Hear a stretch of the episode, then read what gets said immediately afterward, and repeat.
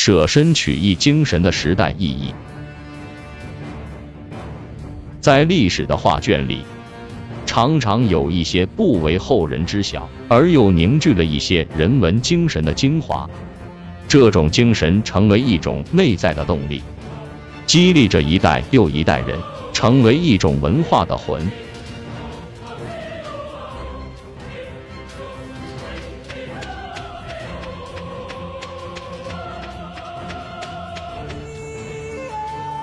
古代史官为了记录真实的历史，常常以生死来争取正义，保持名节。后人常颂扬为舍身取义，这些人也因此而名垂青史。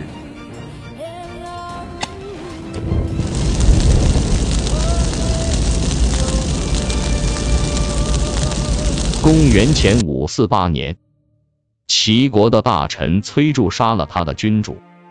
史官如实记录，崔杼杀齐军。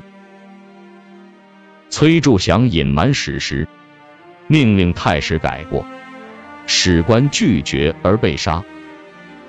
因史官是世袭制，于是由他的二弟来承接。二弟如实记录崔杼杀齐军，二弟也被杀。既由三弟记载时，仍诚实记录。也被杀。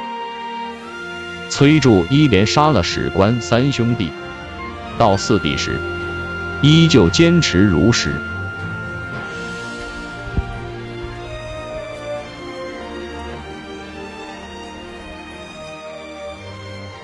崔杼见此，终于明白了正义的不可屈服和无法改变史实，不再赐死史官。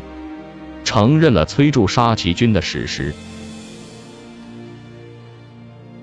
公元六五九年，唐朝礼部尚书许敬宗按照武则天皇后的心思，去陷害长孙无忌。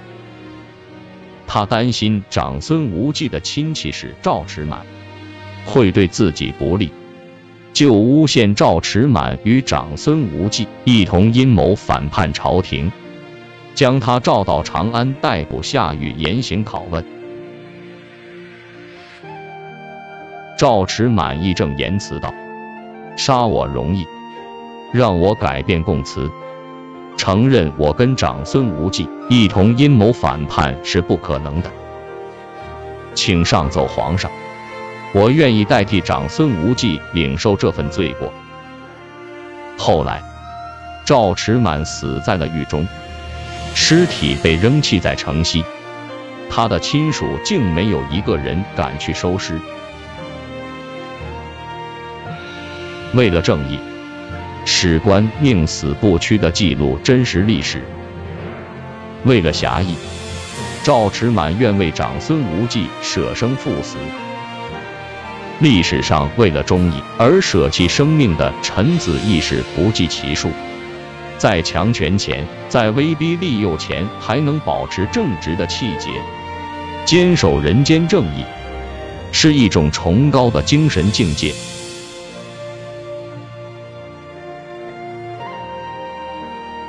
今天，我们学习国学，应该弘扬国学的精华，当然应该规避狭义的忠君思想，为大义而献身。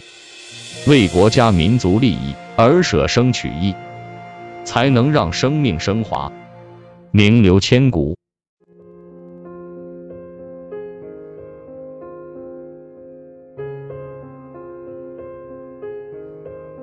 感谢收听深圳文学。